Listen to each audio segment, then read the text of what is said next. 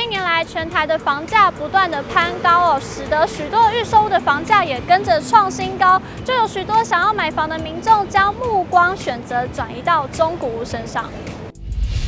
永庆房产集团就根据实价登录资料统计了全台近一年以内屋龄超过五年以上中古屋的交易热区，一起来看究竟是在哪边吧。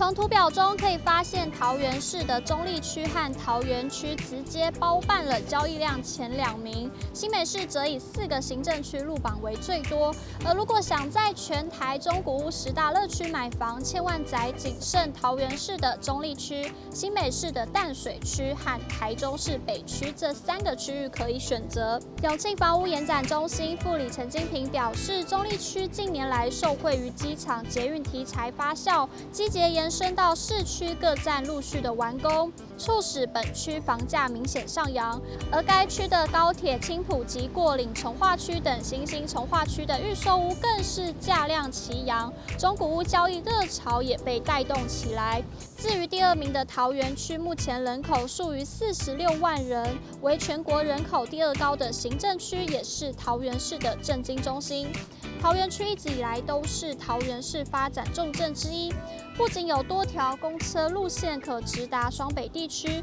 还有台铁桃园站、国道一号、二号及台一线经过。桃园捷运也正有三条路线正在规划兴建当中，预计于二零二六年完工。未来再搭配上 T-Pass 通勤月票，让该区交通更加的便利。而极具发展性的前景也使当地房市十分热络。吸引许多有自住需求的购物族群进驻，而近几年来全台房价齐涨，让千万内的房屋越来越稀有。观察近一年全台中古屋十大热区中，仅剩桃园市的中立区、新北市的淡水区和台中市的北区三区。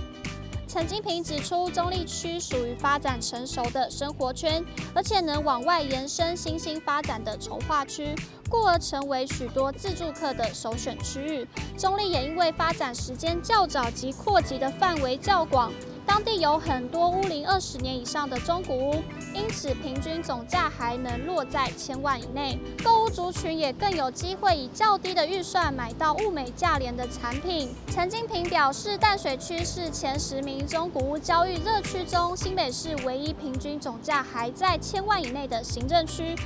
该区地处双北相对边陲地带，交通成为当地的一大痛点。再加上维护成本过高、外地的投资客渐渐撤离等等因素，使得以自住需求为主的淡水区当地中古屋平均总价还能有着千万以内的实惠价格。陈金平分享，台中市近年来蛋白区新屋价与蛋黄区的中古屋价差逐年缩小，使得不少年轻购屋族群开始选择在生活机能完善且交通便捷的市中心买中古屋。台中市北区为台中比较早期发展的繁华商圈，区域内的三大热门商圈皆发展成熟，生活机能完善又发达，中古屋又有低公设且价格亲民的特色，是一个宜居热活的好地方。对于自住的族群具有强大的吸引力，也造就了中古屋交易的热络。每周收看房市关键报报，带你了解更多的房市新闻。不管是买房卖房的知识或是新闻，我们都会帮您整理。现在就按下订阅，并且开启小铃铛，更多精彩内容不错过。今天的影片就到这边啦！如果您喜欢今天的影片，请按下订阅支持我们。还想知道更多的房市资讯，也欢迎点击下方资讯栏里的链接。感谢您的收看，我们下次再见。